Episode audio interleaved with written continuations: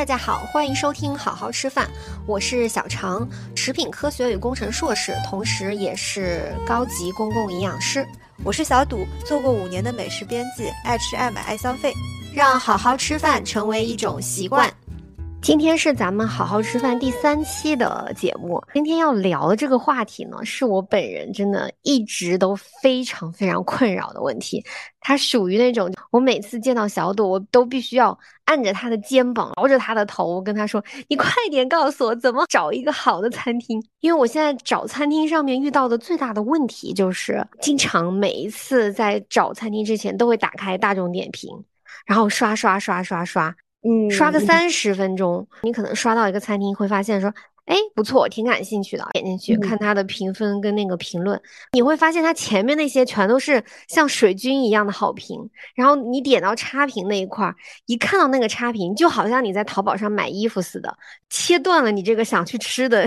那个欲望，然后这个餐厅你就被 pass 掉了，我就又找那个别的餐厅，四点零以下的你就压根就不会去看了，对吧？因为你就觉得，哎，反正大家都觉得这东西不好吃，我也不会想想去吃。好，然后好不容易找到一个四点八分的，点进去，给那个餐厅一打电话，喂喂喂，哦，这边要排队，要排 两个小时，太夸张了。然后你就说啊，算了算了算了，就这样来来回回来来回回好几番。最后又会吃回就是你平常吃的那几家餐厅，因为你会觉得说，哎呀，这些新的万一踩雷怎么办？要不我还是选一个平常吃的保守的，就一定不会出错的这种餐厅。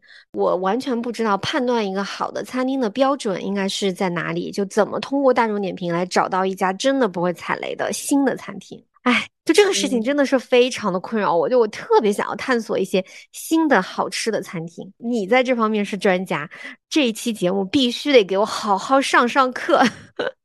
因为我原来一直在美食的媒体嘛，我们其实很大的一个板块就是餐厅推荐。因为我们当时做的那个工作是不收广告的，都是陌生拜访，希望说我们推荐的餐厅，我们吃到是什么样子。呃，我们的那个读者过去是什么样子？处于说蛮中立的一个找餐厅的角色吧，确实还是要训练一些小小的技能啊，才能找到比较好吃的新餐厅的。是的，是的，我其实之前也经常看你们的那个号，然后看那个餐厅推荐，我就很好奇了，就是说，那你们做完这个功课之后的踩雷率大概有多高啊？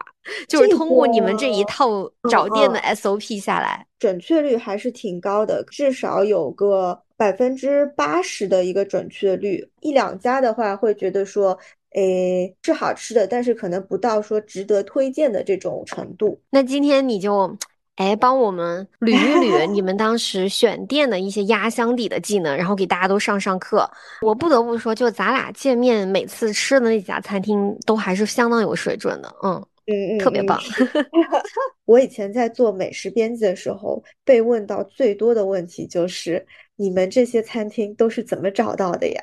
是对，其实呢，我们靠的也是大众点评，嗯，但是打开方式可能跟大家会有一些些不一样吧？啊，就是有隐打开隐藏版的大众点评是吧？大家可以听一听，哎，下次找餐厅的时候能够用上。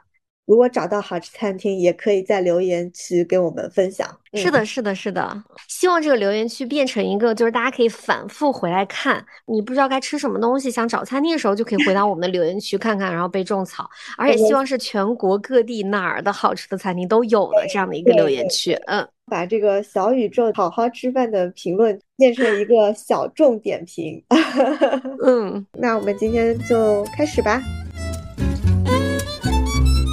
大家都用大众点评找餐厅嘛？小常，你平时找餐厅的话，就看餐厅靠不靠谱，大概都会怎么看呀？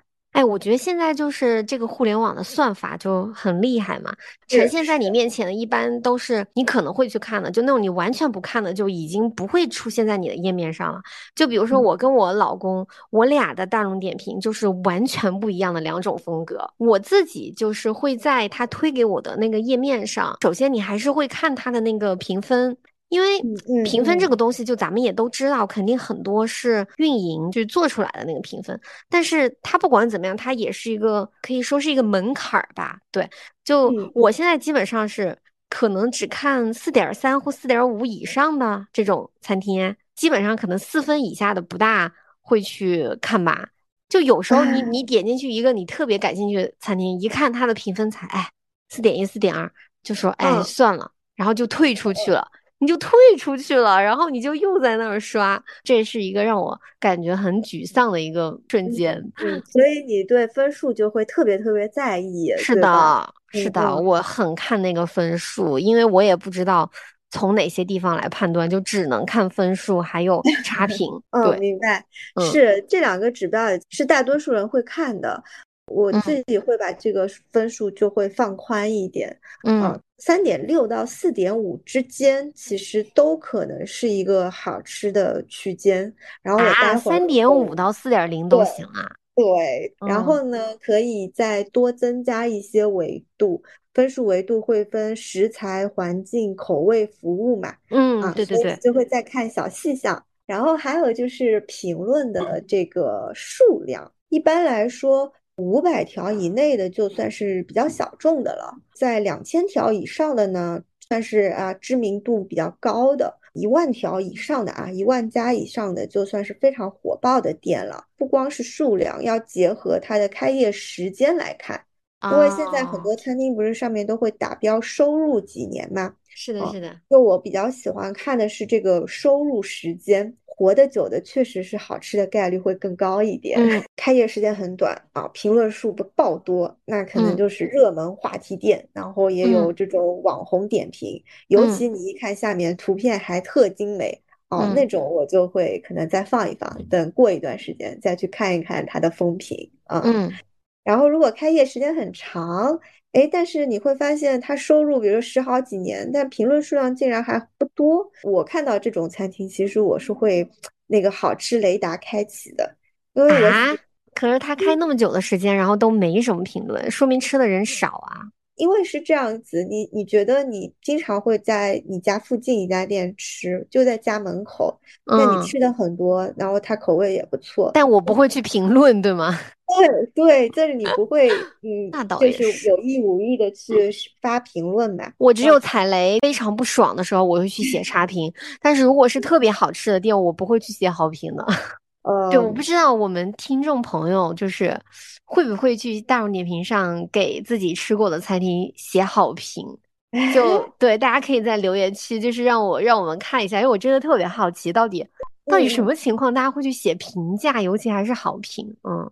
这还是会有的，但是他不会写的很多，很细。对，有些评论会一道菜菜就是会去写那种可能有一点偏向说是专业型的这种点评的人，那种短短的语言不是很华丽，然后照片呢就是手机拍的，他说哎挺好吃的，跟我以前吃到的味道挺像的，嗯，或者说跟我家乡的味道很挺像，我会觉得这种短而精简的有信息量的评论才会是一个。比较真实的评论，嗯，明白，明白。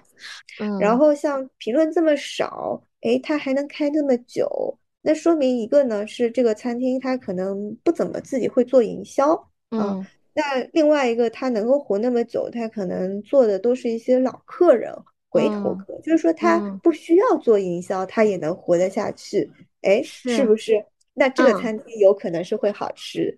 你刚刚说到了几个点，一个就是它开业时间可能比较长，但是它的评论数不是特别的高，它可能就是几百条到一千条左右。对，然后它的评价也不是特别华丽的那种精美的图和精美的词藻，它可能就是短短的觉得挺好吃的，特别生活化的一些图。对，然后可能好评差评都有，就这样子的情况反而是更真实的。嗯。是嗯，举个例子，我就搜到一家烧烤店啊，叫什么？然后叫小培烧烤坊。哎，我们我现在就搜。呃，啊，才三点九分，那我肯定不会去吃。对，但他已经开了八年了，你看一下，他的评论才八十六条。点这家餐厅呢，我是啊，就是我搜家附近的外卖。插播一下，点外卖的时候，在那个美团外卖上看到，还可以再去搜一搜大众上面它有没有实体店。是实体店的外卖的话，大概率会更靠谱一些。嗯，这个就是一个小技巧。然后呢，我就去看他的外卖，我是看他的那个菜单还挺正的，会有一些哎还蛮特别的一些部位嘞。他有烤牛胸口，对，还有烤那个 猪油边。听起来特别罪恶的东西吧，但是这个其实要烤好还蛮难的，因为这种很油脂很高的东西，以及它的部位比较小众，不是常见的部位的话，那说明它得有销量，它才能卖出去。感觉这个在这家店会有点东西。然后你可以看一下它下面的那个评论，虽然不多，挺真实的。吃了好多年，从一个小摊到现在有了店啊，一直在他家吃，就是一个熟客。从一个小摊吃到一个小店，哎，你就会觉得说他一定是吃过很多次的。嗯，然后我就点了。住北苑的朋友们可以点一点。嗯 嗯。相当于这就是一个三点九分的一个正面的例子，是的。那大概就是低到多少之后就最好不要去尝试了呢？这个其实也就是一个概率啊。看了一下，躺在我那个收藏 list 里面的餐厅，三点六到四点五之间都有，就不能说三点五以下就没有。但是我至少现在还没有找到。呃，是大家在初步筛选餐厅的时候，可以把这个分数吧。放宽一点，然后呢，再去看一下它的那个开业的年限啊，一般五六年以上。评论数量呢，啊也不是很多，但是下面的评论数都还挺真诚的。哎，那很可能啊，就是好吃的宝藏老店。这个可能跟大家的认知不太一样。哎呀，你说的这个真的是，我感觉我平时的筛选的标准就完美的跟你这个错开了。这个分数分地域的。尤其是在三四线这种城市外去旅游的时候，这个分数其实不必大家看得太在意。街坊邻居会吃的那种小店，大家也没有评论的习惯，就是服务不好、不满意就会有差评，所以它那个差评的权重就会特别高，分数不高也正常。像北京的餐饮呢，它又不太一样，因为北京的连锁啊，其实特别多。啊，我有朋友是以前在美团的，他就跟我说，他们做过研究啊，南城和北城的外卖，你能够点到的这个牌子几乎都差不多。在吃这种连锁的餐厅的时候呢，它的评分是不能太低的。连锁吃的就是个稳定，它考验的就是这个餐厅的规模化。然后他们如果分数太低的话，多少是会有问题的。就是我刚刚说的分数，呃，四分以下单店餐厅的，哎，你还可以再仔细的研究一下，给他一个机会。但是如果是分数特别低的连锁餐厅的，那我都不会看了。嗯，明白。就是你的总结的经验的区间是，比如说三点五以下的，那它可能确实。不尽如人意，就踩雷的概率会比较高。然后三点六到差不多四点五之间，而且它还不是连锁的的话，就是它有可能能够让你惊艳的这种概率是是比较高的。四点五以上，尤其是比如说四点八分以上那种特别大型的连锁的，它主打的就是一个稳定。不要期待从里边尝到让你惊艳的菜品，就是不是还要排除一个异常数据，就是说。高分段如果是特别特别贵的那种，就是它可能人均什么都已经上两千了，就这种是不是不管怎么吃都肯定是好吃的呀？就就是它肯定是有道理的。真的吗？我不觉得呀，特别觉得这些餐厅，对啊，因为吃饭很主观啊，你呃，就好不好吃的权利是在我们手里的，嗯。因为很多那种 fine dining 的餐厅的话，它是吃一个一个整个套餐的话，它的评判体系又不一样，你可能要更注重它啊，包括服务的细节、氛围、菜品，对对对对，考量的东西会多一点。哦，今天说的还是。大家轻松一吃啊，可以跟朋友家人共享的那种啊日常小店吧，作为一个基准线。所以说我们找的是这样一类的餐厅啊，是的，是的。因为就哎举个例子吧，像我在我以前在上海的时候就发现过一家很有趣又很好吃的本帮餐厅，嗯，然后它呢叫鼎乐酒家，嗯，开了十六年，评论才二百一十九条。我就看他下面的评论，就说：“哎，这个店只做晚市和那个夜宵，就他不做中午的。他一家餐厅开在那儿，中午是不做的。哎，那我就觉得很奇怪，那这只开两档的餐厅怎么能活呢？就是老板不赚钱嘛？因为大家知道，餐厅其实就是靠翻台率嘛。是，嗯，你就觉得说很很奇怪。然后一看他已经开了十六年了，就引起了我的一个好奇心啊。他的个餐厅的位置很好，他开在一个菜市场的楼上，就三楼是一个洗浴中心和一个连锁旅馆这样子。然后我就去了嘛，真的东西还挺好吃的，关键是食材新鲜。他家的那个最高蟹是真的好吃。嗯，哎呀，你说的我都想吃了，是不是家乡菜？对，家乡菜。嗯，还有那个花雕酒，就是腌制的，哇，这个盖子翻开来就是满满满满的都是那个红膏，就酒香就扑出来，知道吗？这个后脑门的那种很鲜很甜的那种，哦，就是味道啊。然后太想吃蟹膏了，对，一口咬下去像冰淇淋一样的绵密，很鲜。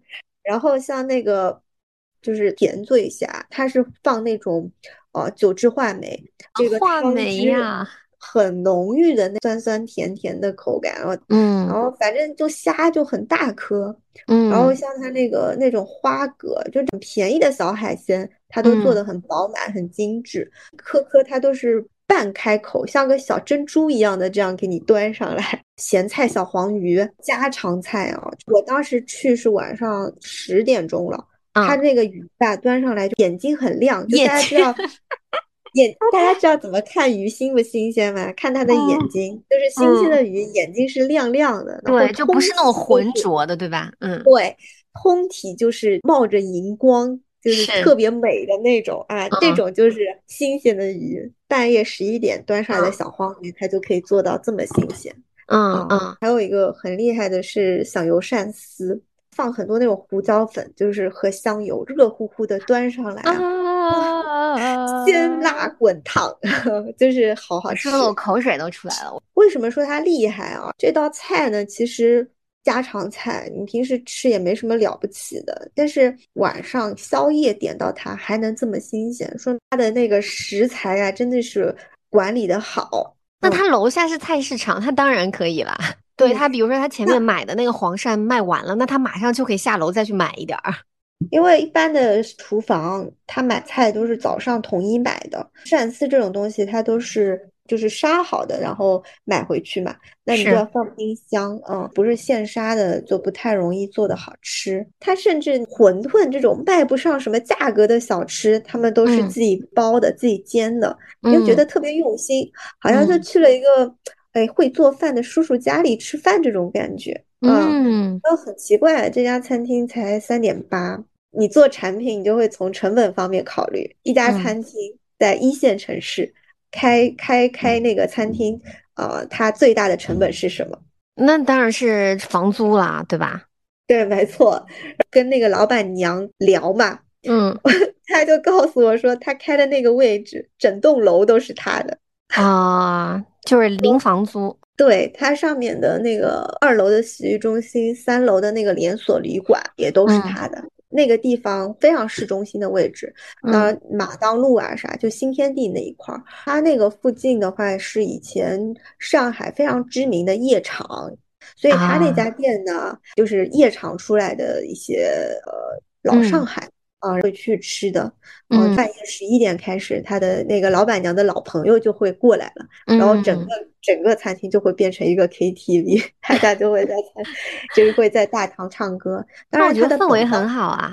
嗯，就是很奇幻，就还蛮老派的那种，你感觉就回到了有点割裂是吧？就是对，就爸爸妈妈就是那个年代的那种晚上。那种氛围，嗯，所以它可能不是啊，特别适合年轻人去，就不是特别精致，然后出图的那种，对吧？他这个餐厅开着呢，就是招待老朋友，图个开心的，就客源都很稳定，然后大众点评的那些东西，其实对他家生意没啥影响。对，就吃他的这些人也不看大众点评，其实。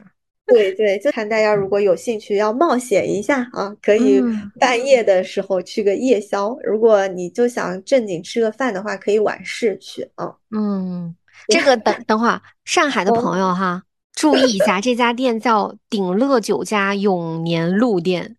我我说这个例子就觉得说，哎，看分数不一定准啦，就是它有时候会让你错失一些非常有趣的小餐厅的。嗯，是的，是的。你看啊，大多数的像那种哎驻京办餐厅，老字号。大家都知道嘛，北京的驻京办是好吃的，但评分其实都在四点零左右呀，都不高的。嗯，他们也不在乎这个评分，对吧？因为他们也不去做营销。这种就比较传统或者说老派餐厅，会有客源比较稳定的餐厅，呃，点评上面的运营会差一些。就提醒大家说，哎，看评论的时候就要重点关注一下它的评分细项以及差评。评分不是分服务、环境、口味、食材，它的服务分特别低的话啊，然后他的评论里面在抱怨说，哎，服务差什么的啊，等很久什么之类的，那其实跟好不好吃就没有关系呀啊。像有些国营老字号，他服务态度是真的不咋样啊，就是没有别的意思。就是没有别的意思，没有说那个驻京办服务不好的意思。就是我觉得北京的餐许多餐厅呢，它就是不怎么见外。呃，如果不是那种商务宴请的场合啊，偶尔自己亲朋好友聚会，我觉得还是可以接受的吧。是大学的时候跟朋友就跟同学聚餐什么的，我们就经常去驻京办。哦，另外还有一家，他开在一个。地下的就叫提灯街那边，嗯哦，我觉得是特别好吃的一家关东煮店啊，因为是专门做关东煮的吗？对，它是一家关东煮的专门店。就这家关东煮店，我觉得是北京比上海更好吃。他做的那种东西都是。都是自己制作的，然后不是那种半成品，肉啊什么的都很新鲜。它的那个排骨巨好吃，就是非常的酥嫩啊。反正是排骨的关东煮啊，可以吃饱的那种关东煮，就是不是不是那种就是都是面粉便利店的那个。对对对对对，开了好几年了，然后就是做关东煮这一样东西，就专门关东煮，十几个小位置，很小很小一家店。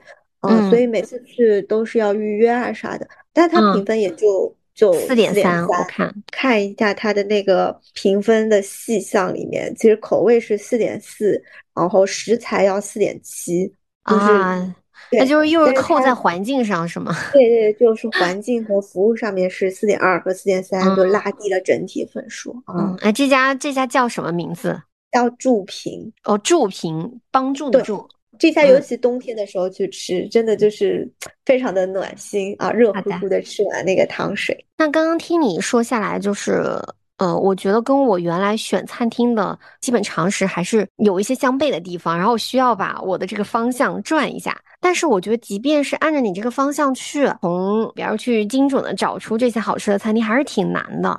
有没有更多的一些比较具体的小技巧，能够把这些哎这些好的餐厅给它揪出来呢？会有一些进阶的小技巧，哎，你还可以通过搜索关键词，再去把这个范围缩小，很细的那种地方菜系啊，或者是某一道菜。一般来说的话，就是一家店的菜系啊，就是定位越细分，然后它地道且好吃的可能性越高。哎，比如说我刚刚说的那个关东煮专门店，就觉得说，哎，关东煮怎么还能做出来一个专门店，它还能开得下去的？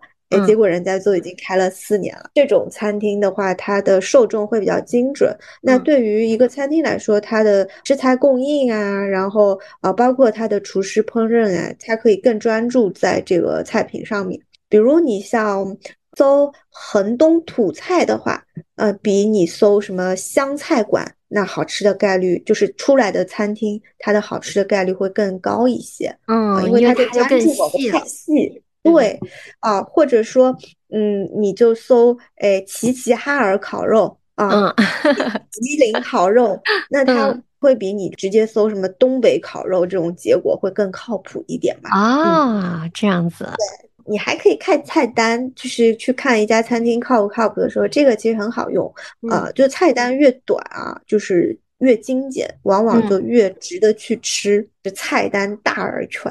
厚厚十几页，啥都想做是吧？对这种餐厅，我就会一眼 pass 掉。菜式这么丰富，那你涉及到的食材就很多呀，啊，那他后厨就是备料的这种功夫就很麻烦，嗯，而且品类这么繁杂，你说哪个师傅能把什么菜都烧好呀？啥都做啊，啥啥都不精的那种店啊，对对对，很多就是。呃，半成品预制菜，网购太太方便了，对对，什么东西都能买得到。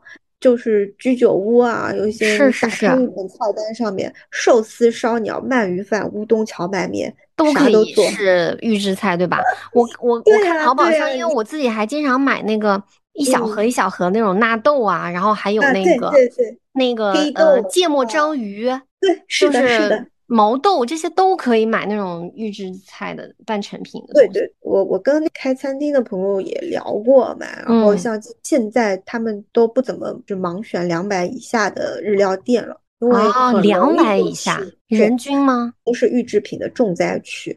就大家可以嗯开淘宝啊，我最近也是被它刷新了三观，招鸟都是半成品。啊，就是大家说什么金葱肉串什么，连那种啊非常稀有的部位提灯，大家知道嗯蹄灯吗？就是那种嗯未成熟的鸡蛋的那个啊，嗯，蹄灯都有都有半成品，哇我就觉得好夸张。但是我嗯觉得这种东西，你如果不新鲜的话就不好吃吧，因为我觉得就刚你说那个金金葱那个鸡肉对，呀，对呀，就我是经常吃到很难吃的这个金葱鸡肉，是就肉就很绵绵的，而且很腥感。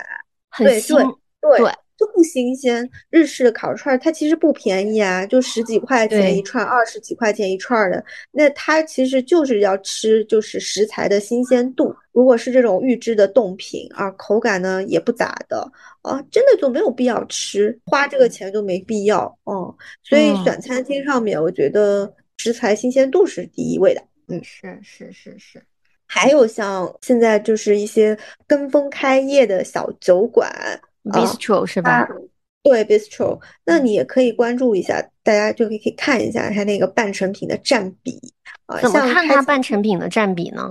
可以分享一个那个就小程序，它是一个啊专门做半成品的，像一些预制品的什么芝士呀，然嗯后嗯嗯番茄的肉呀，哦油封鸭腿、腊肠呀，啊，你嗯就是可以去看一下。就是嗯这里面，像这家店里面有的东西很多都嗯是预制品的，对。哦，然后这个店回头把这个小程序分享对，一下可。以分享到群里面，嗯嗯，嗯大家可以了解一下。其实有些预制菜做的还挺不错的，但是一张菜嗯单里如果七八十、五六十全都是这些半成品，那我都觉得它很没诚意嘛。嗯。嗯，是，啊，然后大家其实反向的也可以看一看，有时候看到一些餐厅，哎，觉得这个东西还不错，尤其是一嗯。些餐前小菜啊，然嗯。后呃或者小配菜啊，那些小碟头的菜的话，嗯。可以问一问，说，哎，这个挺好吃的，你们是怎么做、怎么买的呀？他很可能就会告诉你 一个购物链接的，啊，嗯是，嗯，哎，对，因为你刚好说到那个 bistro 嘛，然后我也嗯推荐一家，就我觉得特别好吃的，嗯，就是，在那个凤凰汇的三元桥凤凰汇对面有一家叫九十四，嗯，你吃过吗？哦，我没有吃过，但是好像我有收藏也在，你的收嗯。藏夹里是吗？它真的很好吃，他们家有非常有特色的那个披萨，就是我记得有一个那个金枪鱼披萨，就是它上面还会放那个紫苏叶，就很新鲜的紫苏叶，哦，然后还会放嗯，一点点酸梅，浸听起来就渍的酸梅干儿，搭配那个金枪鱼跟紫苏叶还有奶酪，就特别好吃。听起来我就现在已经食指大动了啊！这个风味因为是能够明确的想象出来的，好诱人啊！是，就我就经常带朋友会去那儿吃，而且价格也不是特别贵。他家菜单就像你说的，就是小而精，它不嗯。是那种大而全的，就什么都有厚厚的，它可能就薄薄的，就是几页。嗯，不会是很多，嗯，对的，然后每一类它那里边儿的每一个菜品都是拿得出手的，而且跟别人家就是比较不一样，你一看就哦，知道它肯定不是预制菜的那种，然后连沙拉，都蛮好吃的，所以我就觉得，哎，还是非常棒的，嗯。是是，我我也有个例子，哎，所以我们今天是餐厅安利，餐厅安利大会是吗？对对，这个一个烤肉馆，它叫小嗯核桃，对，它是一个连锁的。第一次去吃，我就觉得这家餐厅应该是会好吃的。我看在菜单？我就觉得还不错。呃，它有好几家店，望京啊、中晋世界啊什么的，嗯，嗯，他走那个叫啥东北烧烤路线的啊。你看他的菜单嗯，我看一下，就这么点儿啊？对，这个就是他所有东西，哇哦，对，他就而且他的东西都。很特别耶，我感觉，对，而且你有没有发嗯现，他的烧烤类的东西没有蔬菜，他这个菜单就非常的集中。然后你看，他还放那个蚕蛹、天鹅蛋。天鹅蛋是什么？呃，它是一个贝类，它就是一个贝，就是很大的那个呃那个贝壳类的。哎，我喜欢这种。嗯嗯嗯嗯，对，就感觉好像你看它那个海鲜占比还挺高的，对吧？是啊是啊，它选的那些部位也都挺特别的，然后它的那些呃，反正肉的品质都还蛮好的。它的价格相对来说可能会高一些，但是它吃上去你会觉得说它的肉品质是值这个价的。他这有外卖吗？我好想点一下，现在就 你可以搜搜看啊。对，我搜一下，嗯，就是又又接地气，然后食材又还选的都不错的那种店啊。对，我觉得这个菜单很特别。嗯嗯，对，因为我们平时吃烧烤基本上都是连锁的那几家，像我跟我老公去吃，就是希望说他这东西相对来说比较新鲜，然后品质稳定。是，因为我吃烧烤有时候会吃拉肚子，所以就希望它卫生条件比较好，所以我们就基本上都是吃去吃那种连锁的，嗯，但是就非常的不特别，吃来吃去就是那些东西，你知道？他的那个拌饭特别好吃，拌 饭是吧？嗯嗯，然后他的那些凉菜，反正因为他菜单很短嘛，也就这么几几样东西，如果他不好，它其实。就没人点，我相信他就会从从这个菜单上就是剔除掉，就是精选过的。啊，我搜不到外卖，好烦啊！我们下次可以立马约一下。我已经 迅速的自己搜了，可以在这个烧烤馆里面约一下吃一顿。可以可以可以。我渴啊，冒着那种呲啦呲啦的油花的声音。对对对对对，这个好。哦，还有一家就是也是连锁的。哎呀，这家在我的 收藏夹里，又是在你的收藏夹里是吗？对，嗯，对。但是他们家有点不符合我们今天说的这个选餐厅的一个标准啊。你看，他评价有六千多条，然后呢，分数是四点八分。但是我们刚刚也说了嘛，像那个你评价连锁餐厅的时候，维度又不一样了。嗯，连锁连锁餐厅的那个标准，它是稳定嘛，你要吃它稳定。主要是看菜单，就是你要几个信息一起去交叉验证。然后我当时看他这家的菜单的时候，会觉得说，哎，他就是嗯专门做意面，好像他的意面还呃有提供很多的口味，对，就像一个小店。所以我觉得它大概率也是可能会好吃的。嗯，是我看我现在打开大众点评看了一下他的那个菜单。嗯，就我觉得还蛮诱人的，确实。对，它开的位置我看也都是在一些呃写字楼啊，就是商业区，可能主打也就是附近的白领。嗯嗯嗯。哎，那我刚好有个问题，我看到这个这个店它是一个什么大众点评必吃榜，像这种榜的话，就是它含金量怎么样？就我感觉大众点评好多榜啊，什么什么还有什么黑珍珠，对吧？对对对，榜还挺多的。黑珍珠呢，它有点类似说是中国版的米其林，嗯，然后它的那个维度的话会更加的多一些。比如说你的环境啊，然后它有一些餐厅就就是比较高高级的一些餐厅，是价格比较贵，也也没有最近也没有时间好好去打卡。嗯，我我我看了一下，应该都是比较稳定的，它的出品应该都是比较稳定的一些餐厅。嗯，像必吃榜的话，嗯，必吃榜我我自己看，就是我自己还蛮喜欢的一些店，然后它跟必吃榜的一个重合度还挺高的，有好几家都是入入围了那个必吃榜的。OK，所以嗯，必吃榜应该是一个大众他们根据一个大数据口味，然后去筛选出来的，就帮大家做了一道精简的一个。一个一个一个筛选啊，对，所以你也可以民间版的，就是说，对你必吃榜里面啊，再去删一轮，然后再去根据我们刚刚说的，可能它的一个评论数，然后那个开业年限，还有它的一个评论区，这样去看啊，看看是不是符合你自己个人的一个口味。嗯。嗯嗯，了解了解。那我们现在就是小技巧，相当于哎，又 get 了两点，一一个是搜索关键词，然后去找那种细分的菜系，还有一个就是看菜单，嗯，然后但是好吃的概率越高，嗯，对。那还有什么其他一些技巧吗？还是看菜单，因为你真的看菜单之后会发现不少信息。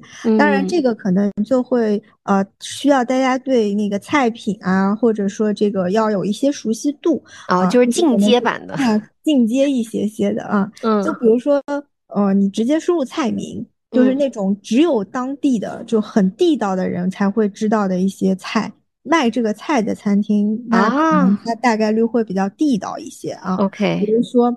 嗯，你在粤菜馆里看到那种卖黄鳝饭的地方，啊，或者是在一家潮汕餐厅看到卖益母草汤，对吧？这些就是一看就不是大家会去点的那些菜。那像我的话，因为我是浙江人，我可能就只知道我们浙江的那个家乡菜，对吧？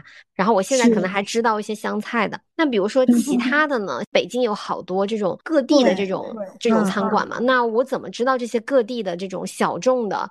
家乡菜，然后顺顺藤摸瓜能够找到这个餐馆呢？可以切换地域嘛？哦，对对对，哎，这个是好办法。嗯，对，就大家可以选地区，看一下当地的那些餐厅大概的一些菜都是什么样子的菜啊，然后回到那个北京、上海去搜。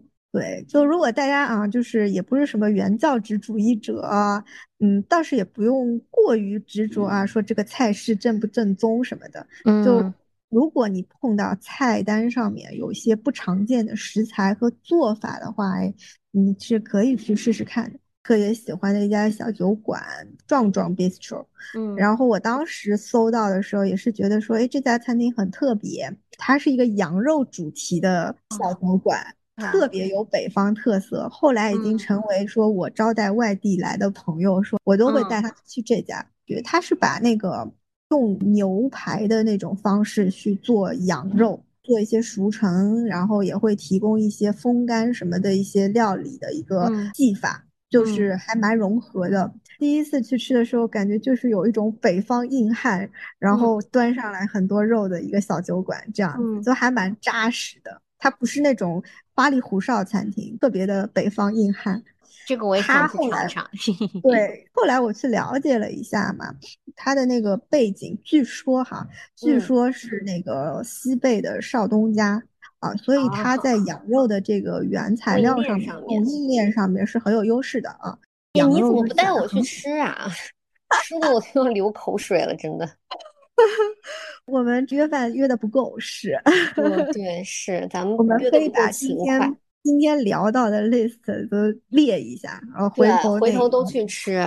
通过这种小众菜的搜索，然后筛选到找到地道的餐厅的一个方式，特别好用，大家可以试试看。嗯，是，我觉得我们身边其实会有很多来自于各个地方的朋友。说不定他们每个人的收藏夹里面都会有一个 宝藏 list。对，嗯嗯，是啊是啊，可以互相安利安利，推荐推荐吧。是的，是的。还有一些的话。还有，就咱还有更进阶的办法，对吗？因为我我因为前面咱们已经说了基础的，然后进阶的，现在就是高手级别的是吗？高手级别其实检索那个关键词，就把那些餐厅搜出来之后，还可以再去看看那个它的评论区，嗯，因为评论评论区它也是可以搜索的。我不知道大家有没有评论区还可以搜索呀？对，有没有用过这个功能？没有，评论区我只会看差评，然后被差评劝退，就是这样。评论区你也是可以搜索的，比如说你去搜索一些哎关键词啊，就是什么当地人啊、本地人、补助什么的，就可以去看一下这家餐厅是否地道。对，嗯嗯，然后去筛选一些你想要看的评论，以及你可以看最新评论，嗯，就是会更加准一点。嗯嗯嗯，哦，原来是这个样子啊！包括说你不知道怎么点菜，你也可以去看一下评论啊，就是土著是怎么点的，本地人是怎么点的。对对对，原 来如此，是有一个一个找餐厅加点菜小技巧。对，又是一个技技能 get。然后还有像那个幸福二选一的时候，这个评论搜索也特别好用。比如说你相中了 A 餐厅，然后那个 B 餐厅两家都做同样差不多的一个东西，嗯，那你可以在 A 餐厅下面搜 B 餐厅的那个那个名字，再到 B 餐厅下面搜 A 餐厅的名字。哦，这也 可以。哦，那你就可能会在呃这个餐厅区下面看到吃过就是。这两家餐厅的人会给到你一些参考的建议。对，而且是对比的，对吧？对对对，就是嗯那个参考价值就会比较高啊。这个就是一个小技巧，嗯，大家嗯，可以试试这个还真不知道。就我之前去万宁玩的时候，然后我记得他们当地有一条街，全部都是非常类似的那个南洋的那种菜馆，就好几家就在那儿反复横着去对比嘛。但是有了你这个小技巧之后，我就哦哎可以先进一家餐厅，然后搜另外一家餐厅，然后对比一下，这个真的很实用。对，那我们说了好多，嗯，找餐厅的一些小技巧，那有没嗯有一些就是避雷的小技巧，就一一眼就能够把它 pass 掉的那种？呃排除法有时候比选择法就是更容易一些。我自己是会有一些避雷小 tips 的啊，嗯比如说那种啊，装修特别华丽，然后特别 fancy，你一看它就是在对某个店铺上装修，呃就是花了很多钱特别多钱的啊，对，对那，你说这个我必须避雷一家餐厅。一定要嗯避雷，就是大家真的不要去吃。就是蓝色港湾有一家叫什么失重餐厅是吗？就是那些菜品都在轨道上面滑来滑去的那家，你知道吗？那家对，一定要避雷，因为我去去过那家吃过，然后他们家的东西都是装在一个外卖盒里面，你拿到手的时候都已经冷掉了。它就是非常普通的沙拉，非常普通的汉堡，跟你点外卖的轻食差不多，是但是价格比那些贵了非常多。然后他就是把那些东西放在那个轨道上滑来滑去，滑到你面前。你是去了一家游游乐园餐厅吗？对我当时 就是在想说，what 就就为什么不让人好好给我端上来？当然我也就是冲着这个轨道去的，啊，这是我自己的问题。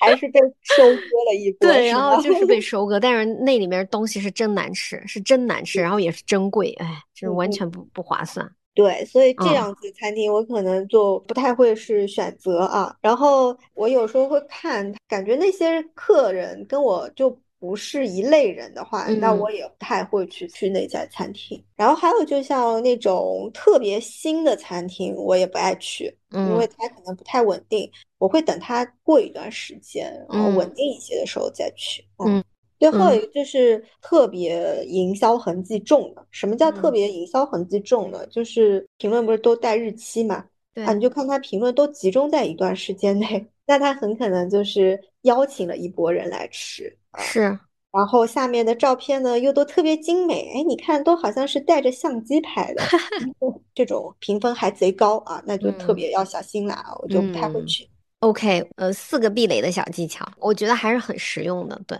好，那我们其实前面就是说了好多这种啊、筛选餐厅，然后通过看菜单来得到一些有用的信息的这些小技巧啊、那我接下来就想了解一个很重要的一个问题，就是定价到底是否良心，它的性价比怎么样？就这个东西怎么判断呢？呃，看菜单嘛，然后我们刚刚说过，说一家餐厅的预制菜的一个呃嗯占比，如果它预制菜很多，那你肯定知道它也没什么花心思在做这个菜菜上，对吧？是的，大家也可以去看一看它的酒水单，它的那个溢价情况。比较良心的店的话，它酒水定价不是很离谱，那菜的那个价格也不会贵的太离谱。嗯可以看看说，哎，它最贵的酒是什么酒，最便宜的酒是什么酒，然后嗯，去找一些你平时哎就是看着挺眼熟的一些酒。就看它溢价都有溢了多少。因为这种般比如说溢了多少是合理的呢？我一嗯。般是会从一些熟悉的大产区，然后低价酒里面去看，然后嗯。搜一下它的一个外面就是淘宝电商上面的一个价格，嗯看餐厅的溢价。嗯翻其实翻一翻都是很正常的，就一百的嗯酒卖你两百，其实在餐厅来说都还挺良心的。啊，嗯，我们今天就是特别感谢小赌，就给我们分享了这么多怎么找到好的餐厅跟怎么避雷的干货。然后呢，我们也会把这些信息整理在 show notes。上述所提到过的一些好吃的餐厅跟不好吃的餐厅的 list 也会放出来。最后还是提醒一下大家吧，因为餐厅的话，哪怕是我们做美食编辑的时候，找出来十家餐厅里，也还是会有一两次的一个踩嗯雷的。餐厅确实它不稳定的因素非常多，那嗯真的你要找到对口味的餐厅，还是要靠自己去啊尝试。嗯，是的，是的，是如果觉得不好吃或者好吃，都可以来跟大家去分享啊，嗯帮助大家去做一个判断。对对对。那咱们这期节目就先到这儿。嗯，希望大家能够关注我们“好好吃饭”这个栏目。下期节目我们依旧边吃边聊。好的，嗯，好，拜拜。我说明天晚上请你去吃烧烤，去不去？我老公说明天晚上请我去吃烧烤。他小土刚刚给我推荐了一个特别好吃的烧烤。